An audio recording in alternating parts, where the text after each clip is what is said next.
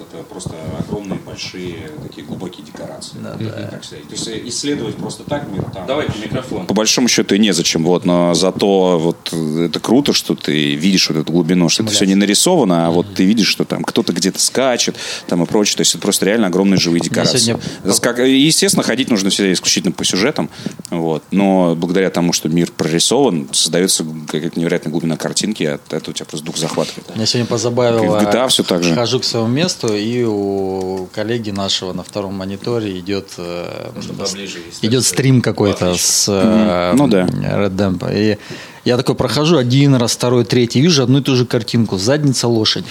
ну, которая скачет как бы. Я говорю, слушай, а там еще что-то есть? Вот как бы я на пятый раз меня привлекло. Я теперь понимаю, зачем они яйца там сделали. безусловно. Знаешь зачем? Чтобы они скукоживались на морозе. Вот, именно поэтому, да, чтобы что-то менялось, а, а круп лошади как там анимирован, то есть они реально этим заморочились, они поняли, что все будут смотреть на жопу лошади, они такие, так, жопу лошади надо сделать так, чтобы э, люди любовались ею. И там, если ты присаживаешься на другую лошадь, то там, блин, они же сделали эти вот э, лошади, вот эти вот рабочие лошадки с огромными ногами, вот эти, м- да, махноногие. Клешеные вот эти. Да, да, да, есть, есть там лошади какие-то вот, э, я не знаю, э, скакуны великолепные, они все разные, как автомобили, в конце концов, ты начинаешь разбираться. Хлебом не корми, дай поговорить. Ну, это про потрясающе, Dead. А у да. вас тут можно чуть-чуть чуть-чуть кричать? Конечно, можно. Добрый вечер, друзья! Это подкаст «Отвратительные мужики» на disgustingman.com 109 раз в уютной переговорке, в невероятно футуристическом небоскребе на станции метро «Аэропорт». Виктор Зуев. Всем привет. Меня зовут Петр Сальников. Сегодня у нас специальный выпуск в гостях у вашего любимого шоу Олег Шпильчевский. Эй, привет. Александр Мишулин. Привет. Легенды российской разработки. Совсем недавно выпустили э, Pathfinder Kingmaker. Та самая замечательная ролевая игра, которой я прожужжал вам уже все уши и не могу остановиться, даже несмотря на то, что, ну, понятно. Несмотря на, на Несмотря, все, да. несмотря на то, что мы обсуждали минуту назад. Сегодня обсуждаем русскую разработку, не русскую разработку, не разработку и, в общем, Историю историю, да, э, ролевые игры вообще, Pathfinder в частности. Спасибо вам большое за то, что согласились э, с нами встретиться. Я знаю, что у вас очень сложный период все еще продолжается. Расскажите, пожалуйста, о том, как вы себя чувствуете и, и что вы делаете, чем вы занимаетесь теперь, когда Pathfinder уже некоторое время как вышел. Теперь временами спим ночами. До этого временами не спали. Так, ну а как же вот такой подход? Вот это же сингл-игра, это как фильм или книга в каком-то смысле. Я понимаю, что это заблуждение, но для наших слушателей. Вышла игра, дальше смотрите на, на отзывы, дальше смотрите на банковский счет и э, только радуетесь, что все, все играют, оценки есть, э, восторженные отзывы прессы и почивание на лаврах. нет? Догнали? А- а длинный где ру- вот это вот? длинный а рубль догнали или Не, нет? не, не, Уже а где- нет, а где вот это удовлетворение, что все я, я не знал, что вышло? вот так и должно быть именно. Вот чекбоксики я практически начал заполнять. Так, а как, тогда как происходит? Когда, когда э, случается вот этот момент, э, когда понимаете, что вышло? Тема с Fire and Forget, вот там выпустил и забыл, да, только вот собираешь деньги э, где-нибудь на Майя- в Майами или на Багамах и радуешься. Но мне кажется, он давно уже ушел из индустрии. Да, не вопрос, э, синглплеер очень отличается от онлайна, где, собственно, с выходом игры только начинается Да, разработка. Но все равно, как бы, как мы видим, сейчас все игры и поддерживаются, и развиваются а, еще достаточно долгое время. Вот. У нас э, на это еще наложилось э, то, что мы, в общем, достаточно активно в первые недели и продолжаем все еще где-то там допиливать, напильничком доводить, шлифовать, полировать, баги фиксить и так далее. Пожалуй, наверное, ну вот мы только недавно начали выходить из такого полукранчевого состояния, и то впереди у нас планов громадье, потому что и DLC уже вот распланированы, первое мы уже вовсю делаем, ну и второе, третье не за горами, так что консольная опять-таки версия. Так, так, так. Серьезно? Многие интересуются. А что такое? Ну, собираемся. Несмотря на то, что, скажем так, жанр, наверное, не самый типичный для консоли, да, потому что это все-таки сложность управления Но он там и масса UI элементов, но мы, как мы видим и по нашим друзьям-конкурентам, они там есть, достаточно хорошо себя чувствуют, ну и с нашей стороны было бы достаточно глупо не выйти туда и не посмотреть, что вообще происходит на консоли в нашем жанре. Тем более опыт-то имеется. Мы же Да. выходили туда с э, Skyforge, поэтому грабли пособирали. Ну и, в принципе, да играть за телевизором прикольно, приятно. Я даже комп через телевизор подключил, потому что на, на диванчике приятнее, чем за столом. Поэтому... Ну да, но там есть момент, что очень много текста. И вот э, у меня, например, проблемы есть э, с игрой, что я играю на небольшом э, ноутбуке. И поскольку за весь день там читаешь много почты, соцсетей, э, и после этого приходишь играть в Pathfinder, опять приходит сообщение, как будто открываешь почтовый ящик. Вот. И немножко вот утомительно, ну, на маленьком экране. Наверное, на большом, конечно же, лучше, но я представил, что вот телевизор, на котором ты сидишь на удалении... Ведь как это в 4К вот выглядит, ты себе вот... просто не представляешь. Я тебе отвечаю. Просто, нет, нет, просто, возможно, какие-то будут Хорошо понимаю тебя, потому что в свое время, когда мы начали только разработку Pathfinder, я я отложил в сторону десктоп свой и сказал, я буду сидеть на ноутбуке. Вот буду страдать, потому что он, э, это тостер, по сути, на нем игра должна идти, как-то играться, и на нем должно было быть все видно. И вот с тех пор, как бы я на нем сижу, страдаю, честно говоря, но тем не менее, вот у меня как бы самый худший э, компьютер, который как бы есть в студии. И да, я проблему с мелкими буквами знаю, более того, мы уже сейчас в ближайшем одном из патче собираемся дать возможность настраивать кембио, а, шрифта, угу. чтобы иметь возможность возможность там, ну, улучшить юзабилити, именно восприятие текста. Для консолей явно надо будет ну, может быть, не полностью, но очень радикально переделывать весь э, игровой интерфейс. Вот. Мы только еще начинаем этим заниматься, смотрим конкурентов, пытаемся понять, как и что там можно делать, но вот чувствуется, что там будет основное количество работ при портировании. Да, но опять же, Divinity Original Sin 2. Mm-hmm. Текста очень много. Тем не менее, на консоли замечательно играется, и, и многие пробовали. И, угу. Да, интерфейс совсем другой, да, юзабилити experience тоже совсем другой, но от этого она становится, возможно, даже лучше. Жду ее на свече. Пока прохожу Pathfinder. а, слушайте, мы в самом начале, я не помню уже, честно говоря, я сказал это или не сказал, э, слово легенды. Будем считать, что сказал. Вы легенда, я сейчас это скажу, на всякий случай. Серьезно. А, у вас за плечами э, столько игр и столько названий, от которых, э, значит, люди постарше меня э, до сих пор начинают дрожать как-то там, значит, волноваться, вспоминать былое там и так далее.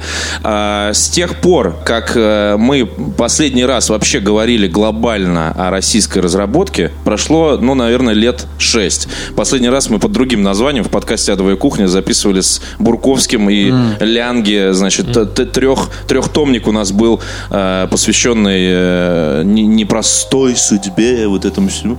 Российской... Да, да, да. В Англии, абсолютно, да. Альманах в Англы.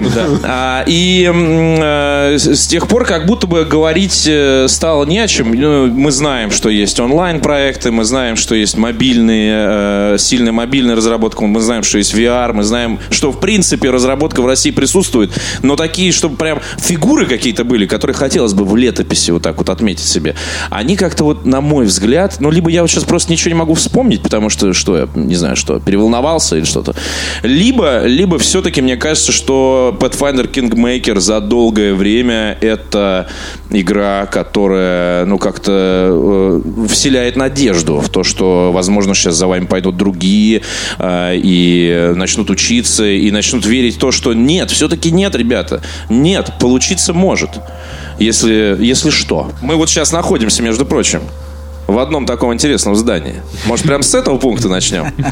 Серьезно. Я готов с философской темы немножко зайти. Почему, возможно, не слышно, да? А на самом деле, э, ну, понятно, что в, любой, в разработке любой игры есть два аспекта. Первое, я хочу это делать как разработчик. И второй момент, а смогу ли я здесь заработать денег? Ну, потому что это все-таки бизнес, и тебе mm-hmm. надо понимать, что... А какой вопрос, вот, э, какой денег, первый, а, а какой второй вот звучит в голове у разработчиков? Слушайте, сложно сказать. Или, ну, они, или они равноценные? У меня как менеджер, наверное, это перемешивается, да, у Саши, наверное, сам по-своему ответить. Но э, как бы есть такой закон, да, нельзя делать игру своей мечты, если ты не понимаешь, что потом с ней дальше будет, сможешь ли ты построить э, команду, которая и дальше сможет делать игры, а не просто ее выпустить и тут же развалиться.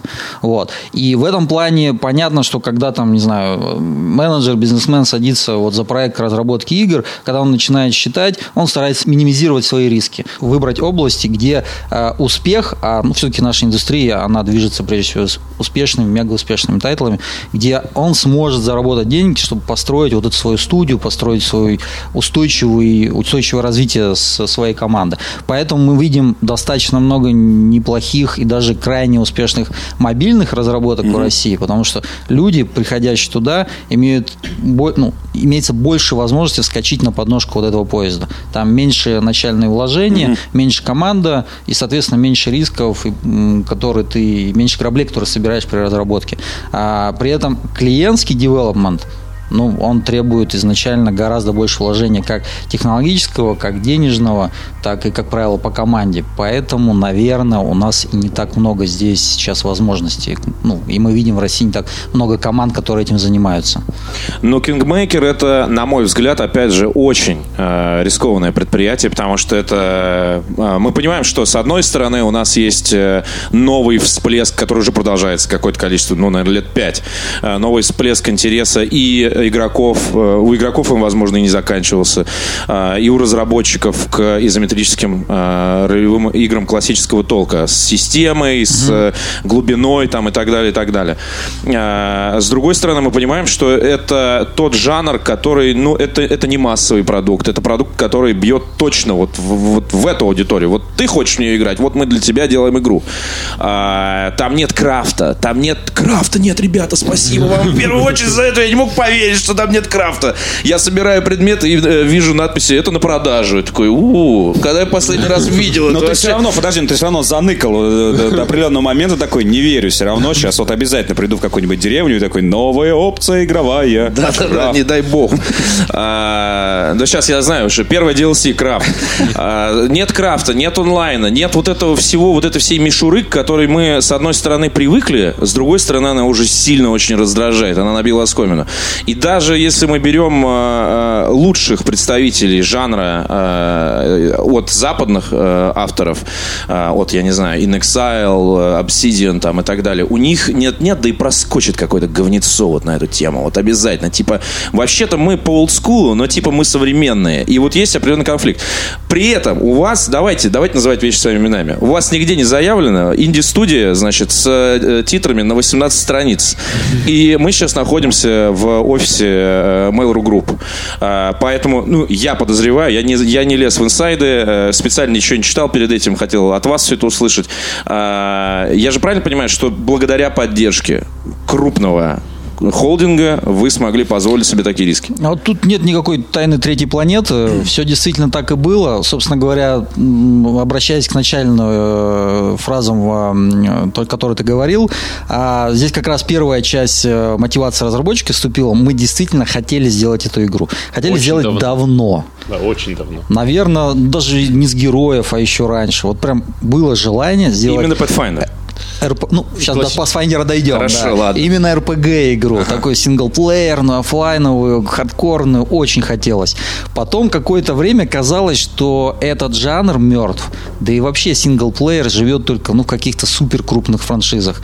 Все вокруг говорили, ребят, только онлайн. Вот в онлайн деньги есть. Ну, потом мобилки начали подниматься. Во всем остальном нет.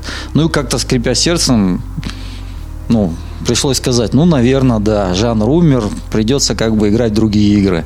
А, и когда как раз э, пилоры собрали свои невероятные по российским меркам количество денег на Кикстартере, а мы вот в, в этот момент, в принципе, партнерились с ними и э, вместе работали, имели возможность, ну, более детально смотреть за разработкой, mm-hmm. это был как такой, с одной стороны, глоток свежего воздуха, а с другой стороны, удар кувалды по голове. Сейчас, Ничего да, прости, себе! что вмешиваюсь, про это есть небольшой кусочек э, в книге «Кровь, пот и пиксель» пикселе. Серьезно? Да, да. По, про то, что Obsidian э, занимались разработкой да, как да, раз таки Armored Warfare, и там прям написано, что это помогло им э, удержаться на плаву.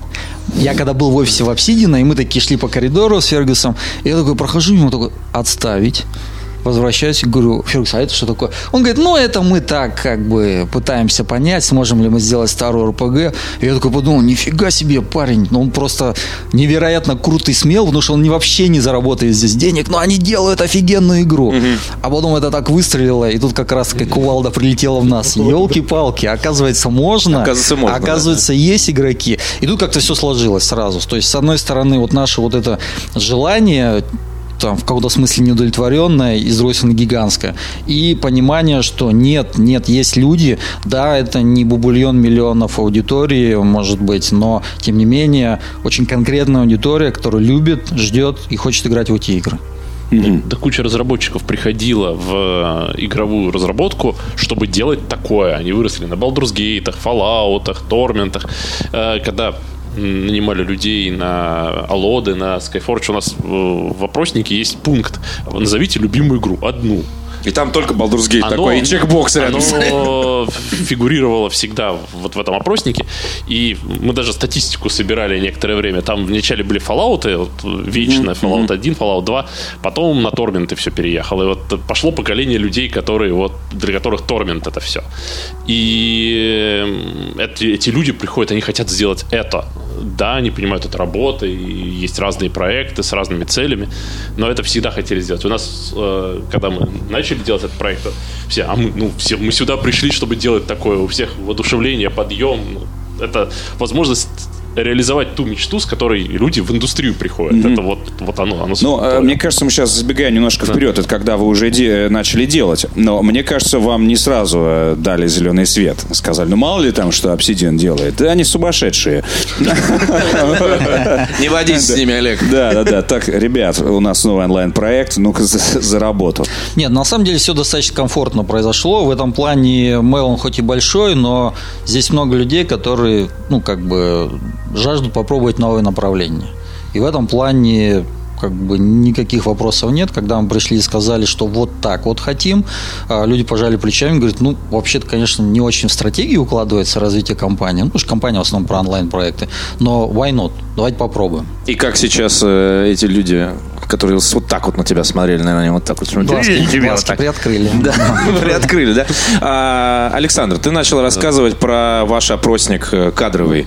А, мне интересно, вот, э, ну, во-первых, во-первых, э, студия, которая сделала Pathfinder, все-таки называется Owlcat Games. Это отдельная, отдельная, отдельная структура, да. да.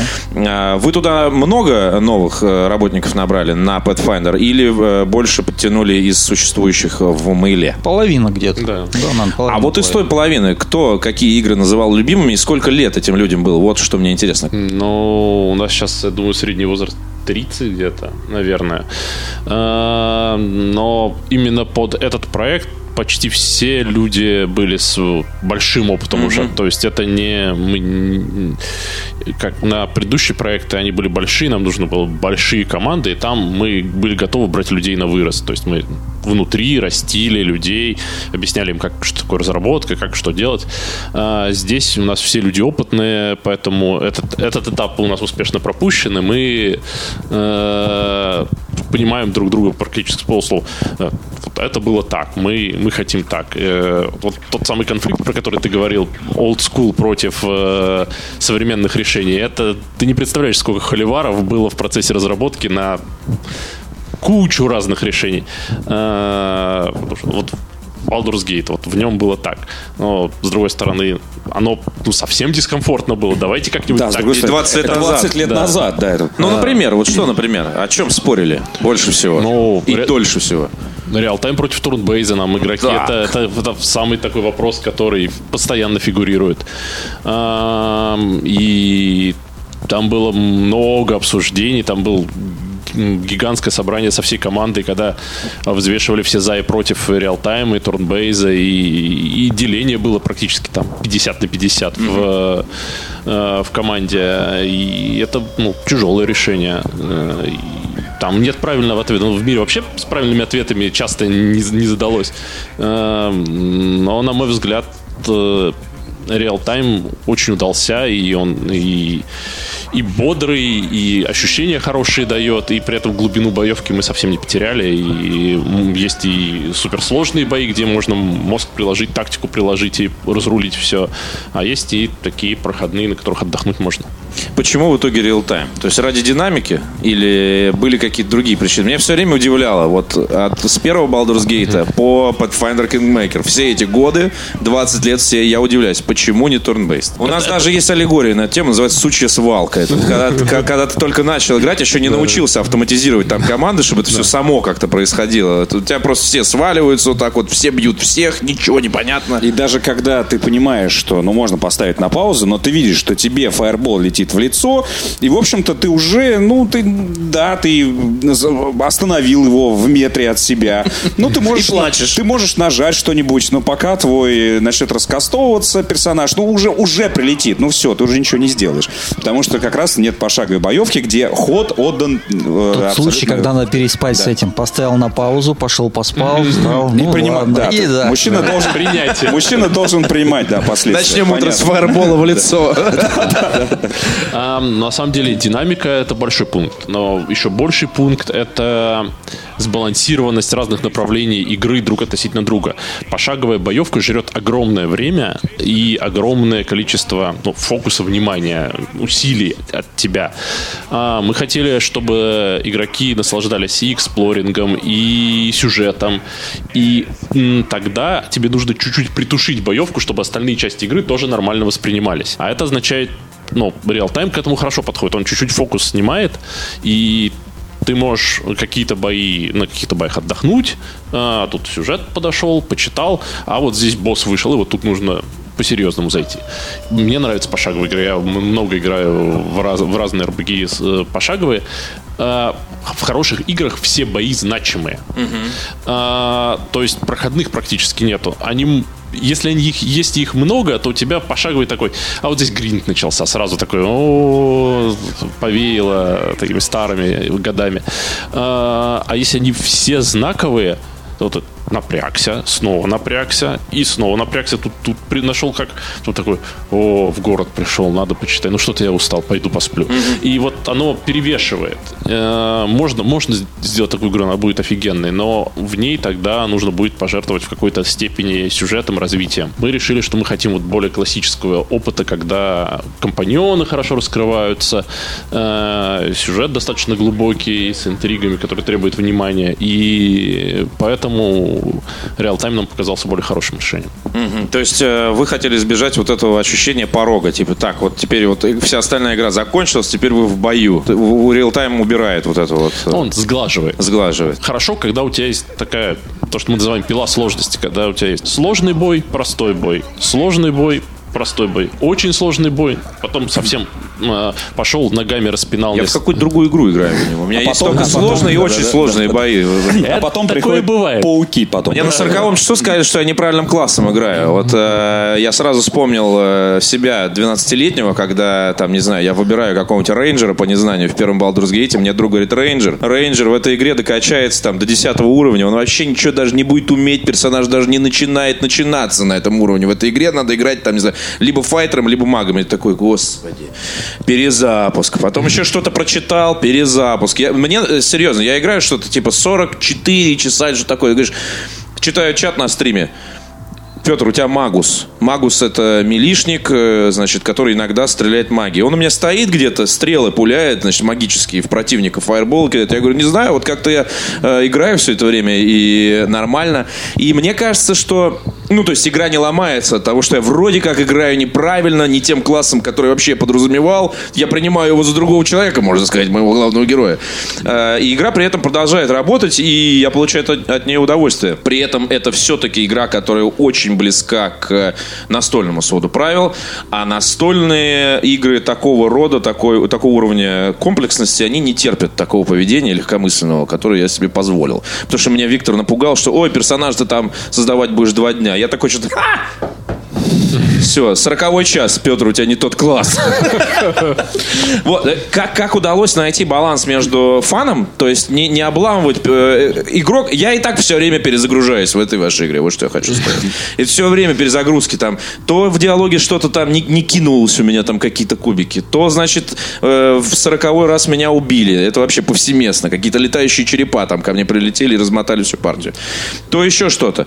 А, и, и приходится постоянно, то есть я совершаю ошибки, я на них учусь, э, я понимаю, как работает система, благодаря этому я... Но при этом сама система мне позволяет, ну, серьезно, я сломал, можно сказать, эту игру, она все равно работает. Как вам удалось найти да, баланс между хардкорным если, сводом правил Да, если и проще, что вот пришлось этим? оказуалить, потому что да. оч- очевидно, что... Э, Что-то пришла, пришлось. Нет, нет, что пришла еще новая аудитория, это можно было прочитать э, в Стиме в комментариях. Об этом сейчас поговорим. Да-да-да, когда люди пришли э, за совершенно другой игрой, но вы же, вы же тоже рассчитывали, что придут к вам не только олдскульные старички, а новая аудитория, героя, который как-то придется объяснять, что это немножечко другая игра. Вот чем пришлось жертвовать? А, небольшой автопик такой. Не только новая аудитория, но даже те старики, которые, я помню, 10 лет назад, 20 mm-hmm. я играл в Baldur's Gate, всех там разрывал, они зачастую, когда на фокус-тесты мы делали, там бета-тестирование было на ранней стадии, они садились, ну сейчас я всех тут порву. Эксперт поставил. Потом так вставали через полчаса, что-то вы не то сделали. Нет, что-то сложно как, а что меня все убивают, как бы, угу. так не пойдет. Ну, то есть, это действительно очень сложная комплексная система, которая в своем базовом виде, она вообще не прощает ошибок. То есть, сделал что-то не то, все, до свидания. И нас это очень сильно беспокоило и волновало, и мы достаточно много усилий вкачали именно, чтобы вначале дать э, людям возможность как поиграться э, с, со сложностью, геймплея, э, где есть, во-первых, ну, как бы разные э, уровни настроек, как бы сложности, но еще и куча настроек внутри них, где можно там тонко себе подтюнить, что и как ты будешь делать. А, и в свое время мы сильно заморочили для того, чтобы дать возможность а, автоматически развивать персонажа, в том числе и компаньона, для тех, кто не то, что не хочет разбираться в механике, но для него она ну, слишком сложный э, барьер входной. И, соответственно, посмотрев, что и как система за тебя выбирает, ты можешь как бы понять общую логику, а дальше уже там начать экспериментировать самим. Вот. Надеемся, что эти вещи как помогли для тех людей, которые не знакомы не только с Pathfinder, но и вообще там с системой правил а-ля ДНД, вот войти в игру и как понять, что и как там делать. Ну, на самом деле мы намеренно совсем не оказуаливали э, ничего. У нас был некий такой уровень сложности, который мы называли максимально близко к столу, вот, к, к правилам, которые происходят на столе. А, там есть жесткач в ассортименте. Ну, на первом уровне стрела убивает. Ну, если она удачно попадет в глаз, критикал э, mm-hmm. наролится, там критикал тройной, все, до свидания. Персонаж просто уносится со стола. А, но это справедливо и для героя в том числе, да, что он герой, тоже может попасть. Да, герой делает mm-hmm. то же самое, но там нужно понять, что персонажи за столом от 4 до 6, а врагов там выбежало 10 кобольдов каких-то, и они все выстрелили. Вероятность на стороне кобольдов, у них атак больше. А, но на столе все про достаточно часто про командную работу, и э, вдобавок на столе разные люди играют в разное. И мы вот те настройки, которые мы привносили, это во многом выберет того ГМа, с которым ты играешь в mm-hmm. какой-то степени. Есть ГМы мягкие, добрые, которые тебя никогда не убьют. Они там, ну, в крайнем случае, ой, тут пришла добрая фея, полечила всех, пошли дальше. А есть ГМы, которые, э, вот, про которых время от времени в Steam е писали, про э, ГМ, у которого я увел подружку. Вот, вот такие ГМы. Э, кому как нравится. Некоторые нравятся очень комбат, ну, боево ориентированные приключения. И они любят превозмогать именно вот такие боевые энкаунтер. И там все про командную работу, про то, что все, все члены партии помогают друг другу, комплементарны. А есть те, которые мы собрались вот весело историю по изучать этого странного мира, этого странного места.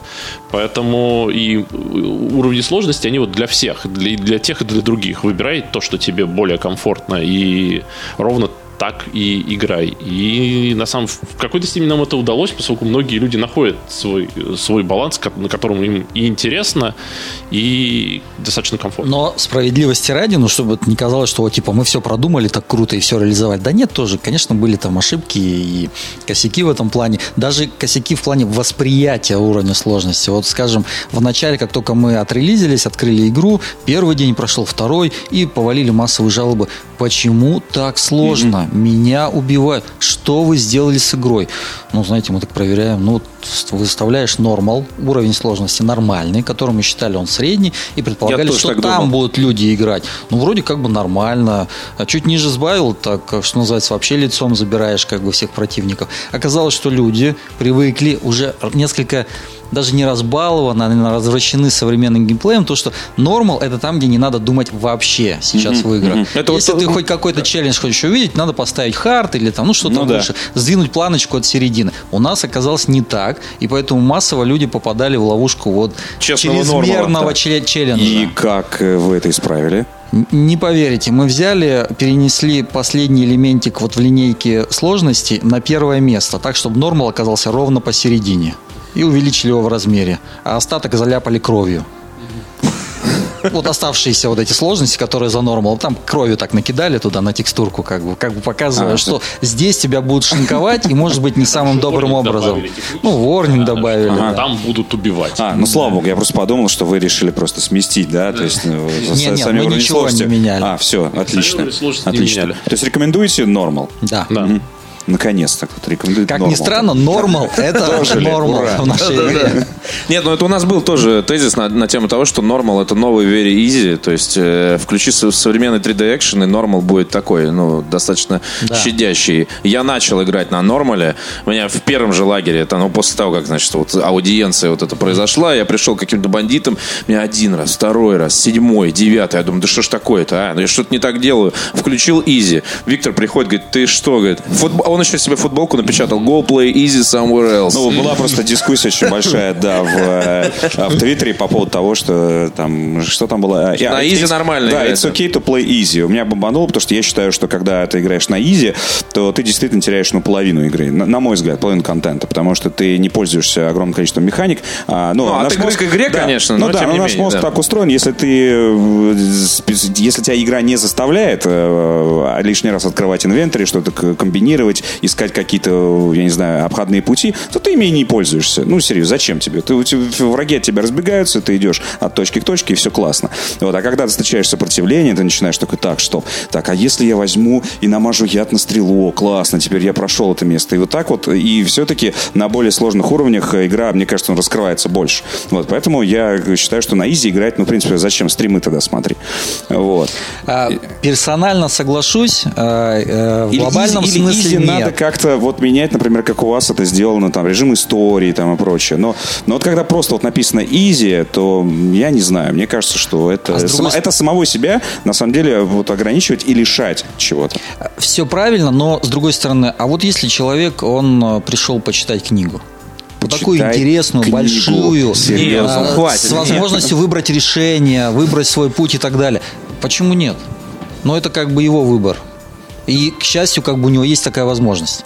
Хотя я, я согласен с тобой. э, сказать, что, ну, боевка, ну, сколько она? Ну, треть геймплея, например, да, можно так выразиться. Конечно, вот так вот взять, отрезать треть пирога и выкинуть, да, но, может быть, это не любимая треть пирога у кого-то. Ну да, но просто мне кажется, что этот жанр, он все-таки требует какого-то, э, чтобы, э, чтобы игрок еще потратился немножечко. Потратился понимаешь, на, просто- на, на- на изучение, он, он в итоге же получит гораздо больше удовольствия. Если возвращаться к Pathfinder, э, Normal, конечно, закаляет.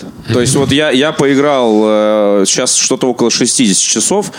Я причем думаю, что у меня на, на паузе стояла большая часть времени игра, на самом деле. Я пе- перезагружался там. Ну, и- то есть та- там очень много такого холостого времени, которое уходит просто на всякие э, технические вещи. Тем не менее, то есть я к, к вот этому порогу я уже на- научился там по таким вещам, как, значит, выпей все, что у тебя есть в инвентаре, перед тем, как вообще открывать какую-то дверь. Не, не вне города. Выпей все. Все включи. Всех заколдуй. И вот только потом иди в лес. Потому что э, с кондачка вообще не получается ничего в этой игре осваивать. И просто действительно, Вить, ну не все готовы к этому подходить так. Потому что э, жанры, половина... к которым не все готовы. Это Э, тоже нормально, кажется. серьезная, серьезная часть игры проходит э, в, в инвентаре. То есть ты такой, так, что у меня есть, что у меня нет, а где я это куплю? Такой, ладно, поход откладывается, надо два дня идти в столицу, чтобы там купить определенный свиток там какой-то. И м, мы об этом, кстати, разговаривали, когда Prey выходил, потому что там ситуация, конечно, немножко другая, но там настолько высокая степень интерактивности окружения, что ты иногда думаешь, да не, ну нельзя так. А потом ты делаешь что-то, это оказывается можно. И э, игра не ограничивает тебя, а просто говорит тебе, чувак, ну чуть-чуть, дай себе труд, Ну, вот напрягись, чуть-чуть ну, подумай. чуть-чуть да. напрягись, да. Поэтому действительно, а, написано все в Pathfinder настолько хорошо, что это такое очень легкое, я с удовольствием читаю все диалоги, я ничего не прав... Ну, кроме как совсем уж там какая-нибудь, расскажи мне свою историю, какой-нибудь продавец доспехов, там, спасибо. Очень интересно. Этих историй я наслушался за свою карьеру. А, а в остальном, действительно, это очень круто написано, и душа отдыхает, когда просто находишься в- где угодно вне боя. Вот, поэтому этот experience тоже вполне уместен в Pathfinder. Давайте поговорим о том, как это написано и кем это было написано. Потому что э, русская разработка это настолько широкий термин, что он Я включает... чувствую тень Криса. Да, что он- потихоньку приближается. Он включает в себя и тень Криса, и тень Инона Зура, и так далее, так далее. Расскажите, пожалуйста, о том, кто был привлечен из-за рубежа, почему эти люди были привлечены. Какова и почему, роль? И как, и В как вы их процентах. да. и как вы их выбирали? Потому что, э, ну, в- вот в представлении, скажем так, э, игрока-обывателя, э, буду называть себя так э, сегодня, э, Крис Авилон – это такой трейдмарк. Я знаю, что у него есть разные ценники, э, что у него есть опция А – «Купите меня, написать сюжет для вашей игры». Есть опция Б – «Купите меня, написать сюжет для вашей игры» и написать у себя в Твиттере, что я пишу сюжет для вашей игры. И есть опция С – «Купите меня, чтобы я якобы написал сюжет, а, но обязательно написал много разных твитов про то, что я делаю это в заправду. Какую опцию вы приобрели? А без обиняков скажу, что, честно говоря, про опцию третью я не знаю. Нет, Теперь, теперь знаешь. а, мне кажется, что ее действительно нет, потому что, ну, это совсем какая-то запредельная торговля репутацией. Я не думаю, что хороший человек как бы может себе позволить. Вот. А почему Крис... э, Гострайтер наоборот. Я написал, но не написал на самом деле. Да. Почему Крис? На самом деле, наверное, совокупность э, удачи и э, знакомства, что ли. Потому что от Криса мы знали еще по работе с Obsidian, когда он был членом этой команды. А, И когда мы приступали к разработке, у нас сразу была идея о том, что нам обязательно нужен э, западный сценарист, э, как минимум один хороший, для того, чтобы выполнять, как мы его называли, менталитетный чек. Ну, потому что понятно, что аудитория в основном Чтобы западная. случайно князя не сделать. Да, да, да. И ну, мы другие люди. Мы выросли здесь, у нас свой бэкграунд культурный, и мы можем писать хорошо для нас, а вот будем ли писать хорошо для них, не очень понятно даже как чекнуть. Поэтому мы сразу хотели, чтобы был такой вот человек. При этом мы сразу понимали, что нет, одним человеком мы не обойдемся, потому что ну, мы изначально тут воевали, я помню наши первые баталии, сколько у нас будет тысяч слов в игре. Я, я говорю, надо уложиться в 750. А Ребят мне говорили, ну нет, ну надо 850, меньше мы не сможем. Когда мы закончили, если еще миллион двести пятьдесят, вот тогда я там за, за голову хватался. Вот. Ну, то есть это целая команда, очевидно, там сидит. Вот. И, соответственно, когда мы начали уже выбирать, э, много пересмотрели людей, реально много. И те, кто занимается, м, э, ну, пишут книги. да. Кого? Кого? Например, два примера, три. Ну вот кто мог быть вместо Криса Авилона? Кто Честно, менталитет мне чек? Сандерсон нравился. Мы даже к нему написали. Серьезно? Да. Брэндон? Да, да, Нифига один из моих себе. любимых авторов. А ты Навну-то э, собеседовали? Скорее он нас. Но нет, ну обычно люди просто очень заняты, и он нам сразу сказал, ребята, через, по- по-моему, полтора Понятно. года, как бы, или там два, там, ближе не подходите. Вот. А, Мы, мы, мы пришли, очевидно, мы с Фергюсом говорили, ну, потому что это тоже, как бы, команда, это, очевидно, связь. Он нам посоветовал несколько людей, говорит, ребят, мы с ними работали, они какие-то квесты для нас писали. Мы там посмотрели, попробовали, ну, так, честно говоря, на, на троечку было. То есть не очень понравилось. И тут, на самом деле, а, когда мы обратились к Крису, тут тоже, знаете, как бабахнуло в хорошем смысле слова. Оказалось, что Крис большой любитель Pathfinder. То есть э, это выглядело примерно так. Крис, привет, как дела? О, да, там я как где, как сейчас? Я вот занимаюсь такими-то проектами. А не хочешь ли с нами там обсудить возможность сотрудничества? Ребята, ну вы знаете, ну и дальше понятно, да, такое. Три Я- пункта. Я говорю, а, что вообще, что хотите делать? Я говорю, ну вот Pathfinder. Что? Я через неделю буду в Польше, где-то в Кракове была какая-то игровая выставка, я помню, в 2016 году, кажется, это было. Мол, давайте там встретимся, давай. Все, мы через три дня были в Кракове, сели с ним, поговорили, здесь же хлопнули по рукам. Что, ребята, интересно, давайте. Он сразу обозначил точки на «и», где он сможет поучаствовать, где нет. Мы обговорили и побежали вперед. Э, Я могу сказать, что в начале проекта он участвовал ну, практически на 100% своего времени. Потом, наверное, когда мы уже разогнались, основная его функция была это скорее чек э, того, что мы пишем. Ну, то есть он редактура- просматривал редактура все такая, текста, да? да. Он э, редактировал его, он писал одного из компаньонов. Да, Это Гоблин любимый Knock-Knock. его нок-нок гоблин. А, он предложил прям реально несколько клевых идей, в том числе Спойлер алерт. нет, нет, я про общую, про философию сейчас. Э, Есть такое понятие, ну, Саша, наверное, лучше расскажет детали, мининг игры, да, ну, как бы философская подоплека которая там может быть, может не быть в игре, у нас есть. Вот он предложил один из один мейнингов, который нам очень понравился, мы в итоге его и реализовали а в игре. вот эти штуки можете озвучить, мининги игры? Я просто... А, не то, ну, что тут впервые... спойлеры будут. подожди, Это спойлер- это- это спойлеры, да? Ну, Спойлеры. Естественно, это спойлер. Они- Это на них построен Окей. основной сюжет, поэтому э, или это будет сейчас вода, либо это будут массовые Не, спойлеры. не, Хорошо, не, не Потом сегодня. После, после интервью, можем сказать. Да, не надо, все равно. Я не хочу вечер себе портить. Он так отлично начался. А расскажите, пожалуйста, друзья, а что отрезал из такого менталитетного эм, Крис? Что же ему пришлось отрезать? Ну, у нас, к счастью или к сожалению, даже не знаю, общество более терпимо к таким обсуждениям, потому я, наверное, без обиняков скажу для нашей русской аудитории. А, Было много достаточно даже не споров, а скорее таких наставлений, правок, касающихся таких sensitive тем, что называется, да, вот как бы толерантность, эм, Diversity и прочее, да. даже не совсем, не обязательно diversity, не только это. Например, э, ну не то, что оказалось, понятно, например, что изнасилование это такая неприятная вещь, да, А, и, э, но с другой стороны, вот в сюжете Кингмейкера в основном был один персонаж, который там в истории написано было, что он подвергся вот, насилию. Ну это просто написано было. Мы, не глядя там, например, тоже об этом перенесли там в одном из историй. Вот пришел Крис, сказал, вы знаете, сейчас тема, ну как бы Скользкая. скользкая, да. Не то, чтобы вас за это запинают, но она как бы ничего не дает Он же истории. не насильник, он же жертва Неважно, насилия. она ничего не дает истории. А осадочек останется. Да, Я думал, да. это перк у А жертва насилия. Хорошая фраза, хорошая фраза была. А, Вы хотите, чтобы игроки обсуждали э, ваш Не сюжет, вашу игру, или вот факт того, что этот персонаж был изнасилован? Если вы хотите, чтобы они обсуждали игру, давайте это аккуратненько с донплеем. Если вы хотите э, ну, больше эпатажа, назовем так, ну, это ваш выбор. Да, он причем сказал, это не значит, что это табуированная тема. Просто если вы ее вытаскиваете, вы должны сделать ее значимой, построить вокруг нее какой-то элемент сюжета, вот дальше элемент истории и так далее. Да. А в противном случае это то же самое, что просто взять, положить, ну там лом посреди дороги и ждать, что кто от него споткнется. Ну, вот такие вещи, в принципе, вот он нюансы, он как бы расставлял. Ну, не говоря о том, что он, в принципе, как бы определенную стилистику задавал, там, написание текстов и прочее. А именно что касается какой-то, может быть, излишней русскости. Были такие опасения в начале, ну, скажем так, может, одной повезло. ногой в князе, так, студия Ну, может, находится, вот так повезло. и уже как назад. бы э, люди, которые приходят в разработку сейчас, они, наверное, более уже Я подвержены Научены. массовой культуре, чуть- европеизированы. чуть- Я бы чуть- посмотрел, кстати, князя под редакцией Авилона. Мне кажется, что еще... Еще А, дождемся, еще да? дождемся. Хорошо. На самом деле еще сильно помогло то, что мы всю команду посадили играть за стол. Э, Вот буквально в этом, вот, вот в этой переговорке мы сидели, играли. Да, стол другой был. Э, И вся команда играла в настольный Kingmaker э, то, как он написан в Пайза.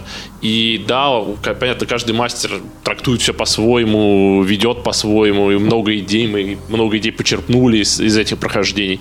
Но все понимали, какие истории, про что мы рассказываем, и это дало общее видение проекту. И как следствие мы не так отклонялись, в, нас не так шатало по ну, даже при условии того, он происходит на границе между государством, которое называется Бревой, и River Kingdoms. Бревой в Pathfinder он про... Он славянский такой. Это зима, Собственно, торговый пункт Олега, вот это все. да, это, это, э, государство, у которого северная часть сильно зимняя, южная часть она такая более плодородная, э, там есть конфликт между ними, и там много такого, имена там славянские активно используются. И понятно, какие референсы она вызывает. И, и даже при учете этого, оно описано таким образом и на столе транслировалось в людей таким образом, что все понимали, да, оно такое, но оно более европейское. Ну, просто по- потому что в этом сеттинге, в этом мире оно такое. И мы очень легко прошли сквозь... э, ну, когда мы это реализовали, стали показывать, все игроки в Pathfinder все узнают. Они, для них это естественно, нормально. И они не чувствуют там именно духа Ну, славянского понятно, фашизма. чего-то Глубочности. Ну, Да, понятно, в худшем на смысле основу. слова. Раз уж Э, мы из- заго- Извиняюсь, да, я просто, чтобы незаслуженно не забыть, помимо Криса, который, ну, оказал существенное э, влияние на разработку, по крайней мере, повторюсь, в начальном этапе, а, у нас еще писали и другие иностранные авторы. А, В частности, э, нам было интересно поработать с авторами Пайза которые писали э, Adventure Models и ну, другие как бы приключения. И два из них, собственно говоря, написали нам по квесту большому, обширному, который сейчас есть в игре. Это Комптон и Сатор. Раз мы заговорили про Пайза, про географию Pathfinder, когда и как вообще появился Pathfinder в вашей разработке? С самого начала, э, когда вы э, начали этим заниматься, или чуть позже? Потому что, как вы рассказывали ранее, э, изначально вы просто хотели сделать с отечественную игру по мотивам, ну не по мотивам, а близкой по духу Baldur's Gate. То есть сделать свой Baldur's Gate. Вот когда вы решили, что это должен быть Pathfinder?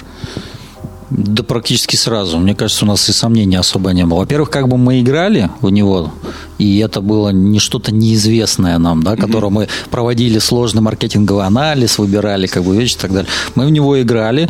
А, Наверное, серьезное э, влияние оказало то, что ребята Spice оказались очень открытыми, и с ними можно было обсуждать э, бизнес. Э, В тот момент, на мой взгляд, э, владельцы ДНД Wizard of the Coast, они были не очень общительны, и с А, ними ну, было то есть достаточно вы трудно вести. рассматривали все-таки ДНД Ну, тоже? скорее нет. Просто был некий такой флавор, что, ой, с ребятами очень тяжело и так далее. А Ага. так как мы любили играть в Pathfinder, и мы знали, что они вполне конкурирующие э, за умы и сердца настольщиков э, системы, то как-то у нас и сомнений не было. Да, То есть до того, как Pathfinder. взяться за игру, вы уже разбирались по Pathfinder достаточно хорошо. Ну, смотри, мы на самом деле во многое настольно играли. Ага. Тут не надо говорить, что мы в ДНД, например, никогда не играли. Очевидно, играли и тоже много и и в три с половиной, и в четыре. А вот такой вот сразу вопрос. Я знаю, что между этими фандомами есть э, что-то вроде конфликта между ДНДшниками и Pathfinder. Вот на ваш взгляд, какая система лучше? Как ты думаешь, Вить? на- Даю тебе три секунды догадаться. На Нет, хорошо, вот, на э, мой не перс- угадали. На мой персональный, Да.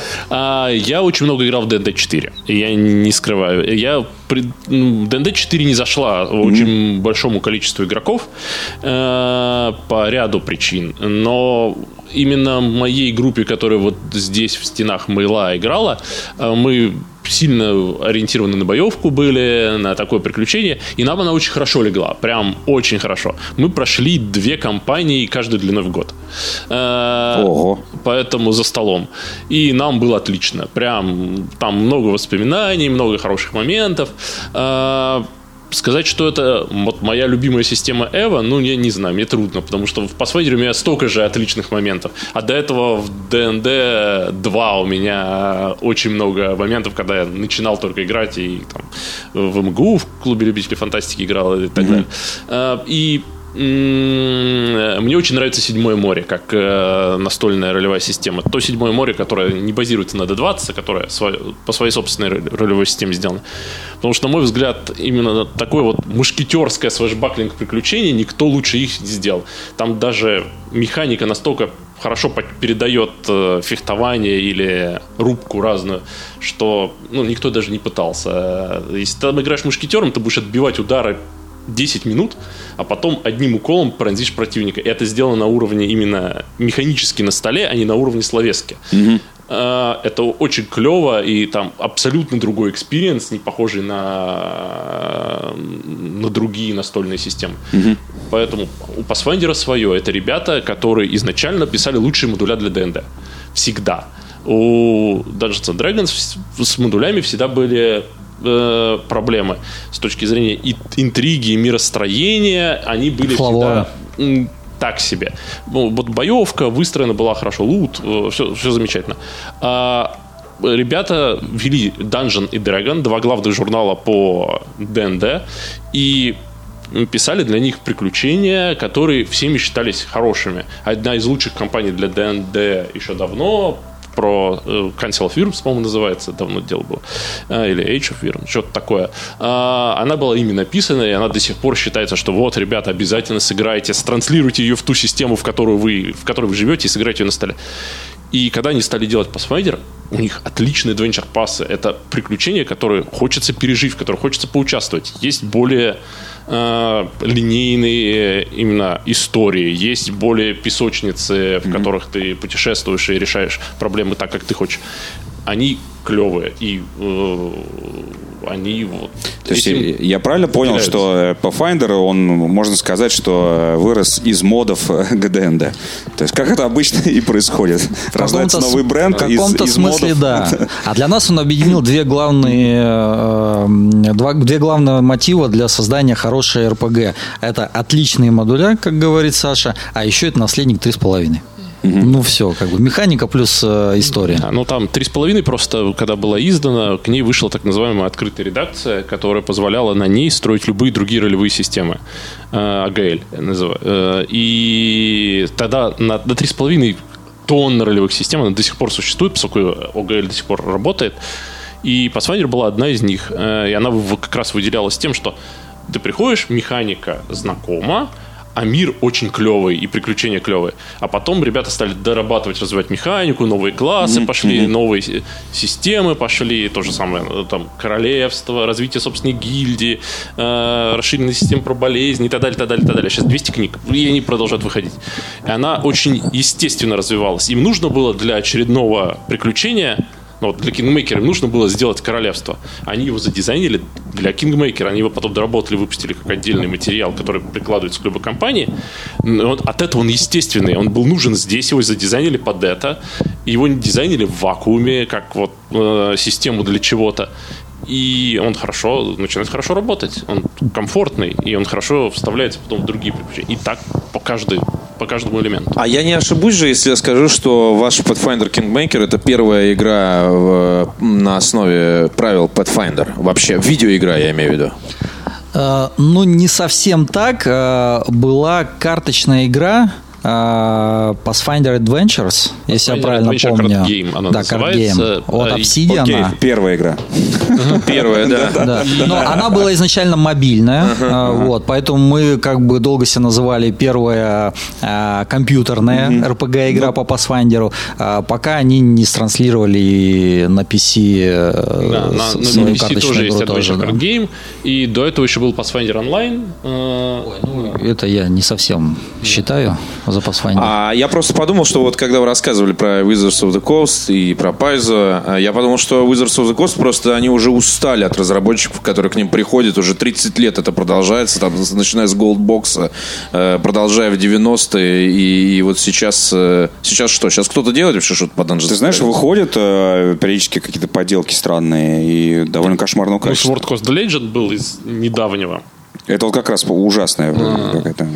Ну, как недавно, год-два назад они уже вышли. Мне да, кажется, вот это она, да. Там какой такой не, не, не до Baldur's Gate, очень, очень такая бюджетная. И... Как, как мы в свое время обсуждали, очень странно, они взяли шилдик, что мы True D&D э, и при этом взяли зачем-то поменяли да, они, половину названия механики. Мы не поняли, зачем-то ролевую систему сделали другой, современный, такой про поюзай кулдауна. И оно не похоже на ДНД, оно не играется похоже на ДНД. Такие, но зато все, весь сеттинг от, mm-hmm. от Файрана. И, а зачем? Ну, ну окей. Ну, как, как игра, она good enough, но просто она настолько взорвала ожидания фанатов. Они, фанаты ждали что-то типа, ну, скажем, Neverwinter, а получили э, странную современную ролевую игру в сеттинге от ДНД. И это их фанатов э, фанаты взъярились после этого на, на Sword Coast Legend. Mm-hmm. Хотя как, сама по себе как игра, как experience, но она хорошая, такая крепкая игра достаточно. Не, мне прям совсем не зашло. Что по, по ощущениям, как будто этот Fallout Brotherhood of Steel, без Tactics, который, помнишь, был на, на какой-то PlayStation такой. Mm-hmm. Зачем вы назвали это Fallout? Зачем вообще все это взяли? Это же какой-то ну, топ-даун шутер 1.0. Да, сейчас тоже многие будут задаваться этим вопросом скоро.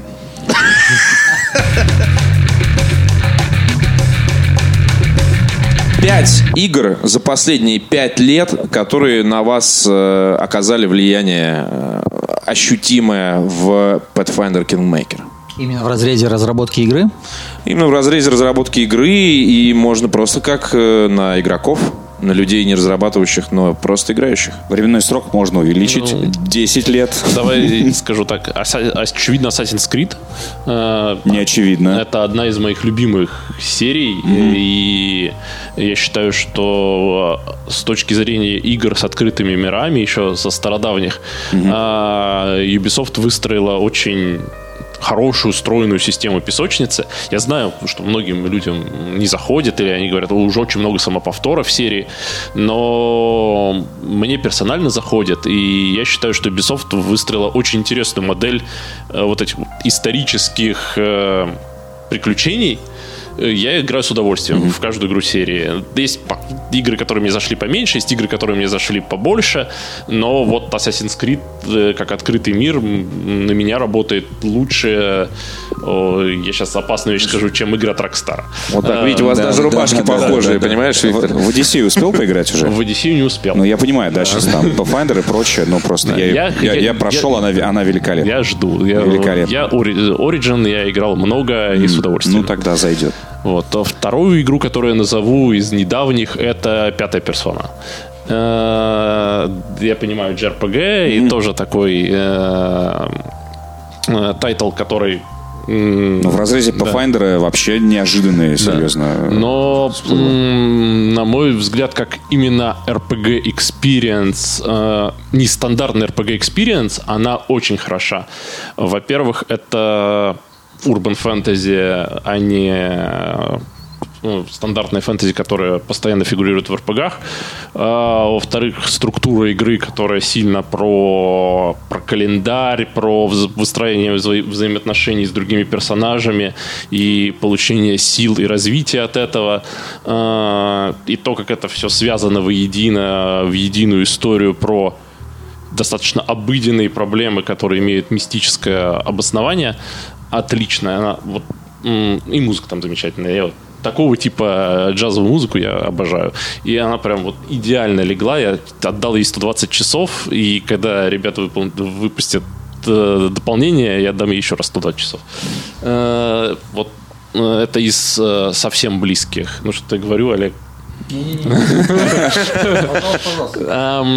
я просто не очень люблю игры от Ubisoft, поэтому я здесь скорее Вот, вот, вот. Мы крест-накрест как-то сели сегодня. Коротко стриженный против клетчатых. Я все жду, когда появится, не знаю, Baldur's Gate, там, да, как-нибудь, или там Pillars. Это я для себя оставляю. Влияние на Pathfinder Kingmaker. Ну, Persona 5, знаете ли. И Assassin's Creed. Frame, Fatal Frame. Ты сказал 5 лет. Да, хорошо, хорошо. А, в 5 лет Baldur's Gate не выходил. Не, ну Пиларс э, можно, может, еще а, зацепить. Понимаешь, мне... Тайрони. Э, Бал... Скорее Тайрони. Именно Baldur's Gate и э, Infinity Engine игры они оказали очень много влияния. Тут вопросов нет. И я их очень люблю. Но не последние пять лет. К пилорам я их не отношу к Infinity Engine. Да, они тоже похожи. Uh, у них есть своя интересная история, свой мир. На меня персонально они ложатся достаточно сложно. Я хорошо знаю ДНД, я хорошо знаю Pathfinder эти системы, и для меня они, я попадаю в то, что называется в геймдеве Uncanny Valley. Я запускаю, и вроде все похоже на все другое. И меня начинает плющить от этого. О, как я Страшно. понимаю тебя прекрасно. И, э, типа... Лень, да, Стас? Так что-то третье тебе еще продать. Я уже столько этих миров про проначитался, нет, уже столько систем, нет, мне еще вникать. Нет, сюда. не то, что мне вникать в нее. Именно она, вот Анкани Валей, это когда очень похоже, но, но вот в нюансах отличается. Мы воспринимаем зомби как что-то страшное из-за того, что они почти люди, но вот в них есть очень много неестественного движения, э, угу. та самая бледность. Мимика. Да. Э, и здесь то же самое. Такой, мне, я хочу сделать могущественного мошка, и мне нужна сила. Что? Ну, он сильный, он должен быть сильным, чтобы наносить много повреждений. Оно, как, как механически, оно валидно. Шаблон мне взрывает начисто. Такой, ну, можно сделать и умного, который будет очень в большой области это все делать. Но оно как-то странно получается. Фаербол не убивает никого, а задевает всех. И вот заклинания называются похоже, но делают немножко другие вещи, хотя вот то, откуда черпали вдохновение, прочитывается. И, и, и даже понятно, почему они все изменили, да. чтобы не попадать под э, ну, рерайт да. такой, да? да? И да, вот да. такое, и вот этот вот постоянный дискомфорт, что вот оно такое, но не такое, э, и наложенное на то, что я не, не очень хорошо отношусь к Dark Fantasy, mm-hmm. но я мне такой вот сумрачный фэнтези не особо, не особо люблю. Mm-hmm. И а, мир, особенно поначалу, у пилоров достаточно дарковый, дети, рождающиеся без душ, это дерево с висельниками. И мне такой, ну вот мне как-то некомфортно. Я не говорю, что игра плохая, я говорю, что на меня она ложится не, ну, недостаточно хорошо. Вычеркиваем. А, и из-за этого я больше ориентируюсь на э, в классических РПГах на более старые продукты. Э, и которые мне нравятся, но вот они в 5 лет, которые в очертили не попадают. А но, что но... касается нового Тормента, например, Tides of Numenera? Ух, я сейчас побоюсь показаться совсем ламером. Я с энтузиазмом залез в него, прошел ровно до второй локации – и после двух часов чтения текста я понял, что, наверное, нет. Да, да, да, да. Наверное, да. вот чуть попозже, завтра, завтра я приду. Потом завтра я сказал, наверное, послезавтра. И вот, честно говоря, так и ну, забросил. Это, это серьезная игра, которая это серьезная такая литература. Uh-huh. Оно он вот настолько на грани между игрой и литературой, что мне, мне нравится, но я верю, что многим, может, не знаю, в свое время про первый Planescape еще давным-давно в Невале э, все поиграли, и один из наших ведущих дизайнеров сказал, я его прочитал, и э, как книга он мне понравился. Э, и вот э, у, у обоих торментов это есть. А, Не, но... но первый тормент по сравнению с новым это просто 3D экшен от первого лица. Там столько замесов. В, в, в новом ты просто от диалога к диалогу бегаешь, в первом, тапочком так да, качаешь, читаешь. Да. Это... Нет, в первом просто по сравнению с Болдурами и Айсвиндейлом, э, из-за того, как была выстроена боевка в нем, для людей, знающих систему, он был очень простой на самом деле. Там не было сложности в повоевать. Э, и поэтому у тебя сражения такие были достаточно проходные, такой, ну, повоевали, ну, это да, повоевали, типа. повоевали, и вот опять интересные философские рассуждения пошли. Ну, там был э, баланс лучше между разными типами геймплея. Ну, здесь просто, здесь просто еще пунктик такой, что можно пройти вообще не воюя фактически. И э, если ты, ты вот тебе нравится такой, такой стиль прохождения, ну, Тормент для тебя. Ну, он, он отличная игра. Вообще говоря про референсы, тут э, нет ничего необычного. У нас действительно Baldur's Gate это была икона, ну, в хорошем смысле слова. И практически каждое нововведение или вещь, которую мы хотели изменить, мы в каком-то смысле чекали. А вот как бы это воспринималось в современном Baldur's Gate? Вот если бы он вышел сегодня, было ли это хорошо? Встраивалось ли туда он нормально? Поэтому, ну, наверное, скажем, 90% референсов можно как бы отнести к этому тайтлу. Остальное добавляли туда какие-то свои фишки, интересные моменты элементы mm-hmm. геймплея. Современный Baldur's Gate. Ну, я-то не... Я -то тебе все это время об этом говорю, а ты все свой Assassin's Creed проходишь. Да, по поводу Pillars я абсолютно согласен. В Pathfinder э, безумно уютный мир, и это, конечно, цепляет. Вот эти вот... Я просто не сказал главного вам, на самом деле. Э, из всего вот этого олдскульного я дольше всего. Я не знаю, хватит ли меня на то, чтобы ее пройти. Потому что всякое может быть. Там отвлекся на что-то. Такие игры надо проходить, что называется, э, запоем. Но из, из всего, во что... Во-первых, просто из всего, во что я играл за последние там пару лет, э, это та игра, я, я ее запустил, я в нее там три дня поиграл, потом мы уехали за границу, были там три дня, я вернулся и снова ее запустил. А это вообще нонсенс. Ну, да. Я лучшие игры бросал из-за того, что куда-то уезжал ненадолго, потому что, а, черт возьми, я уже забыл все, где я, что я, загружаешь сейф, что мне надо делать, начну-ка я сначала, ну и, в общем, так... Да, заходишь в инвентарь, а там как в неубранной квартире. Причем, на самом деле, чужой. Я такой, что это? Что это? Какие-то какие-то предметы, какие-то носки, какие-то... Я что, слепой брал? Да, что, зачем? Ведь я что-то хранил для для чего-то это все. И это, конечно, пугает. Это уже не говоря про э, так называемые олдскульные ролевые игры, э, из которых больше всего меня увлекла пока что первая Divinity Original Sin. Э, Pillars тоже нет, стала в тягость. А почему первая? Потому что, потому что я хочу сначала пройти первую, а потом можете когда-нибудь поиграть во вторую. Вот я ее очень жду на Nintendo Switch. А во-вторых, потому что в первой есть э, музыка Кирилла Покровского, а во второй ее нет. Там сделали блокбастерный саундтрек, и вот эта волшебная такая немножко кое-где такая несуразная, но волшебная сказочная атмосфера, она ушла. Ну и плюс, и она не отзывам- закончена, она, она мне очень Да. понравилась с точки зрения физики, вот этого вот тактический бой. Э, Там вообще, если убрать оттуда всю остальную игру, это будет отличная фэнтези-тактика. XCOM. Тирани, что-то там не сложилось. Ну, так бывает. Вот запустил, что-то тебе там это... Петя, кушай! Такой, все, ладно, выключил. Завтра запущу, завтра ты запускаешь уже что-то другое. Я первый раз запустил Wasteland 2. Я знаю, что директор скат это уже практически другого уровня совершенно продакшн игра. Но когда вот только вышла Wasteland 2, я как огромный фанат Fallout, там, э, всего на самом деле, Fallout и первого, и второго в том числе, я запускаю это и такой думаю, да это оскорбительно плохо. Просто вы что вы сделали? Чем вы занимались? И, и у меня ужасный осадок остался после Wasteland 2. Э, Может быть, я опять же на свече дам другой шанс. Ну, потому что, когда ты все-таки берешь это с собой, не сидишь, я сгорблю, значит, перед монитором, вот это вот, типа, я время посвящаю. А когда у тебя есть минутка, ты где-то в поезде или в самолете чуть-чуть понажимал. Switch консоль для вашего бэк-каталога. Согласен, согласен, абсолютно. А на самом деле все говорят, что RPG на свече отлично Да, живут, да, потому да. что ты можешь их играть в дороге. И это большой поинт для многих. Для Я- очень длинных игр, в которых много чтива. Ну, я вот сейчас ездил, и я с удовольствием играл в Octopus Traveler, который, ну, тамошняя RPG. Я не смог, кстати. Да, и он, ну, это такая JRPG из прошлого. Вот Если говорить о том, что пилоры это переосмысление классической евро- европейской RPG для ну, более современного мира, то Octopus это переосмысление классической JRPG для современного мира.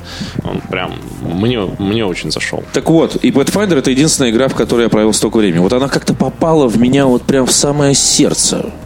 Мой вопрос, как вы этого добились, я понимаю, что вы на него не ответите, поэтому я э, спрошу что-нибудь из того, что нас спрашивают э, наши читатели э, в Твиттере. Егор Тютюников спрашивает, что вы думаете о будущем изометрических РПГ? Можно ли сказать, что начался новый период в российской игровой индустрии, учитывая, сколько э, игр появилось, появится в, ближ- в последнее ближайшее время? Да и вообще, что вы думаете про отечественную индустрию? Что вы думаете про отечественную индустрию? Давайте немножко бэкграунда. Вот сейчас, по-моему, самое время рассказать и про Лоды, и про Silent Storm, и про проклятые земли, и про все вот это вот, от чего э, у, у людей Пришлось, сердце... от- пришлось отказаться на долгие годы, Да, на самом деле. Ра- ради онлайна. А что, проклятые земли, да, это я, я пришел на проклятые земли в э, Nival, э, начинал там level дизайнером. Э, оно очень такие, очень такие теплые домашние воспоминания, поскольку и команда маленькая, и все сидели рядом, работали. э, На самом деле, вот ровно те же ощущения сейчас были на Pathfinder, потому что э, ровно так же, команда небольшая, все сидит плотно э, рядом, все знают друг друга, все знают, что мы делаем, как мы это делаем, и, и, и вкалывают денный нож. Это вот прям такое ощущение той самой старой разработки, оно вернулось. То есть стрелка сделала полный оборот. Да, ну на самом деле про каждую игру есть теплые воспоминания про то, как, э, как все происходило. Очень приятно, что Silent Storm до сих пор э, очень ценится фанатами. Если почитать отзывы на том же GOG, и, э, мы несколько раз на GameSpot фигурировали как э, э, игра, лучшая игра, про которую вы не слышали. Не самый лучший, конечно, титул, но тем не менее очень, очень приятно и людям нравится. Да, я знаю мнение, что кому-то заходит панцеркляйн, и кто-то терпеть их не может, модом выкидывает из игры. А, И, но при этом э, огромное количество историй было в процессе э, разработки, начиная с того, что э, игра очень сильно про физику и про то, как дома рушатся. Мы когда начали строить дома в Silent Storm, мы э, не смогли это сделать. Мы учились это делать месяца два, просто потому что они рушились. Их надо строить честно, там, с сопротивлением материалов, оно крышу должно А то поддерживать. всё у вас там как в этом, как, э, ну, не как в Minecraft е, в Minecraft е вымышленная физика, а у вас там было прям вот, если э, ты как level -дизайнер не подпер там, значит, Ну, опор- железку, то она не упадет. Опору не поставил, крыша обвалится. Класс. Э, Вот и это вот. там дома приходилось по-нормальному строить, иначе все, все разваливалось. А, а от этого отлично ты попал в опору из гранатомета, а у тебя пол дома отвалилось. И, или враг, сидя в подвале, слышит, что ты идешь, дает очередь из тяжелого пулемета, пол проваливается, и персонаж, который там ходил, игрока падает в этот подвал. Как мультфильм а, просто вот это. Как в XCOM 3. И э, люди на форумах писали, какой АИ, как он гениально меня выследил, свалил меня. Он услышал и просто дал очередь, и оно так, так э, разыгралось по физике. Но, тем не менее, впечатление оно производило хорошее. И из-за этой, да, из этой физики заново. там много... На GOG е есть, да? Да, на GOG е есть. Класс. Эм, еще, если уже так из теплых воспоминаний, э, там снайпер стрелял лучами по противнику, э, ну, в расчете. И смотрелось, сколько из 100 лучей попало по-настоящему. И э, что делал снайпер? Он чем больше у него был скилл, тем больше у него было шансов выбрать возможно, тот единственный луч, который попадает. А из-за этого временами снайпера творили абсолютную безумие. Пуля, которая э, попадала в балку, рикошетила, пробивала косяк окна и попадала в лоб, э, в ту единственную незащищенную часть лба человека, сидящего где-то в укрытии, просто потому что один такой луч нашелся, а он снайпер, и он сумел к нему схлопнуться. Heroes of Might and Magic 5, который дал нам очень много знаний и опыта. Мы впервые работали с настолько крупным издателем, как Ubisoft. А, мы очень много вынесли из процессов, а, они нас научили, и э, ну, мы сами их уже тогда выстраивали, и нам это очень помогло в дальнейшем, очень многие вещи. А, вот тот мининг, про который мы вспоминали, каждая игра в Ubisoft внутри просто обязана иметь некий подтекст, философский смысл.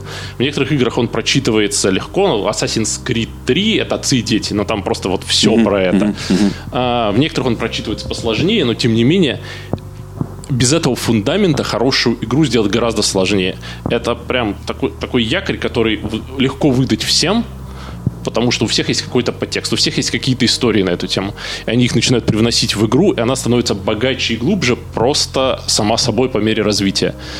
И то, что э, люди дошли до этого и ну, рассказали, как они это строят, это нам очень помогло. И с тех пор мы, мы всегда стараемся, чтобы это было, чтобы до команды это было до, донесено, и чтобы команда пропиталась этой идеей. По сравнению с теми временами, э, вот ты сказал, что ощущения э, во время разработки Pathfinder Kingmaker были похожие, потому что небольшая команда вдохновенно делает mm-hmm. то, о чем вы мечтали как раз, когда закончили, насколько я понимаю, героев. Mm-hmm. А, а извне, как все, рынок другой, каналы дистрибуции другие.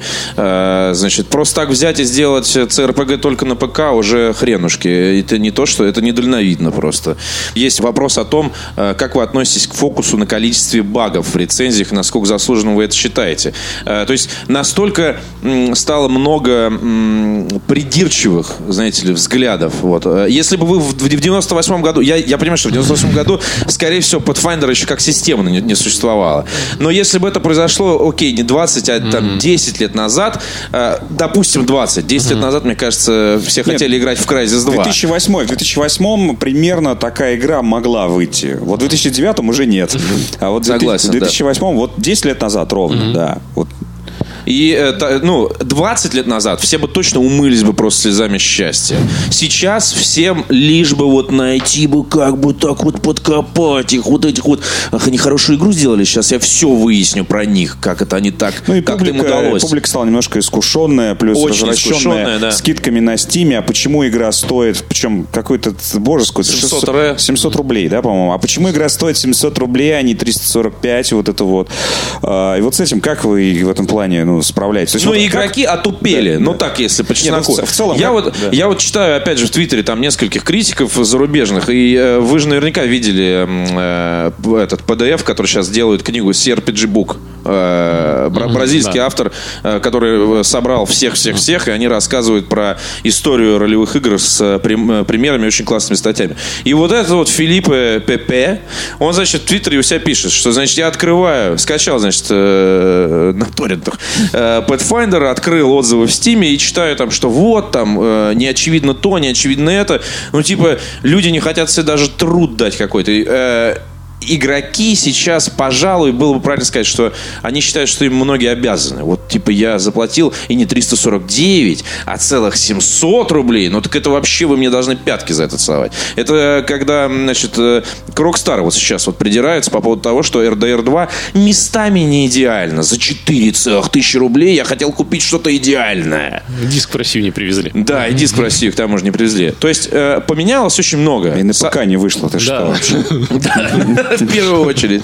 Поменялось, с одной стороны, вроде как не- немного, а с другой стороны, ну прям все. Мы сейчас в другом мире живем. То есть э, Герои 5 были когда? А, ну, 2005, да? Пятый, шестой, 2005 год. 2007 вышел iPhone, и все, наступила новая эра. Просто вот э, все, что было до iPhone, это было до нашей эры, все случилось после нашей эры. Вот 11 лет мы живем в новой эре. И очень много изменилось. Как вы себя ощущаете в этом мире? И тем более, э, нет ли у вас такого ощущения, что вы такие бунтари такие, которые сделали, а знаете, что мы с вас всех вообще вертели?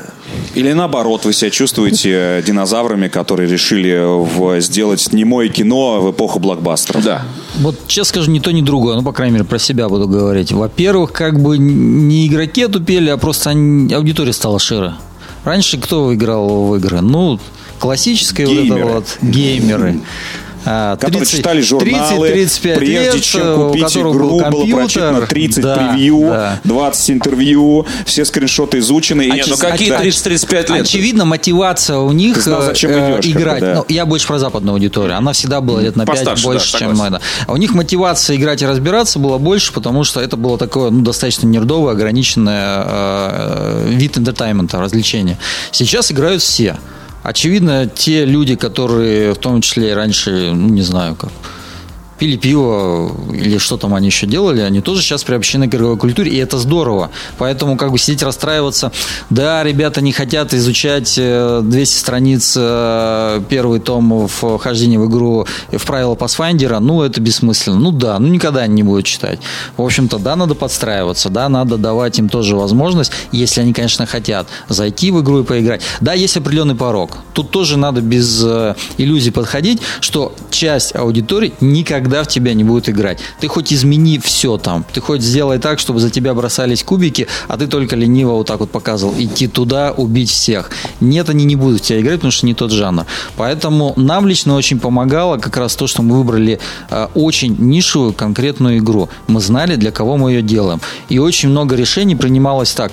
Да, понятно, мы это сделаем, и это значит, что вот те 5% аудитории потенциальная, знаете, вот это, она никогда к нас не придет. Окей, зато те вот, вот те 100, которые, на которые мы нацелились, они скажут, круто, это то, что мы ждали. А я не видел никаких, э, я не знаю, публиковали вы или нет, какие-то отчеты о своих успехах там и так далее. Но по, с коммерческой точки зрения, да, выстрелило, взорвали, Все хорошо. все хорошо. Конкретику, наверное, расскажем чуть позже. Вот. Ну, потому что все-таки месяц, чуть больше месяца прошло. Вот. И у нас Не, ну вот Red действительно Dead Redemption планы. 2, два дня прошло, и Ну, хорошо. Здорово, что игра, которую, которая потратила 150 миллионов долларов на разработку, смогла заработать, сколько там, 700 с чем-то они уже отрепортили. Я рад за них. Ну, я понял. Но в целом, я так понимаю, что э, эксперимент э, удался. Ну, в целом. В целом, да. Отлично, В целом, да. прекрасно. Я вас поздравляю с этим. И Спасибо. себя тоже поздравляю, потому что я сейчас приеду домой, я знаю, кажется, что я буду делать. А, Спрашивают, естественно, естественно спрашивают вообще, есть ли шанс релиз на консоль, когда случится версия на Xbox и так далее. Мы этот вопрос уже поднимали, но давайте еще раз э, отслужим обедню для глухих. Смотрите, скажу честно, несмотря на то, что в Мэйле есть команды и э, студии, которые занимались портированием игр на консоли, для нас это во многом будет новый опыт. Поэтому я бы не хотел сейчас устанавливать сроки, что вот к такому-то моменту мы все сделаем. Но речь даже не о сроках, а о Да. намерениях. То есть они Но есть. намерения есть. Более Да. того, мы уже начали с этим разбираться. Вот буквально пока первые шаги делать, скажем так, на той неделе у нас появились первые девкиты, которые мы поставили программисту и сказали, разбирайся, настраивай, Ну, давай учетки заводи и так далее. Switch. Нет, Свич да? сразу? Э, Switch, наверное, нет. Скажу честно, просто очень специфичная консоль, и явно там потребуется ну, более тщательная подготовка и, возможно, доработка контента и так далее. Поэтому, наверное, позже. М, Так, то есть просто не скажу, выпустить игру на всех консолях и на Switch заодно, это не...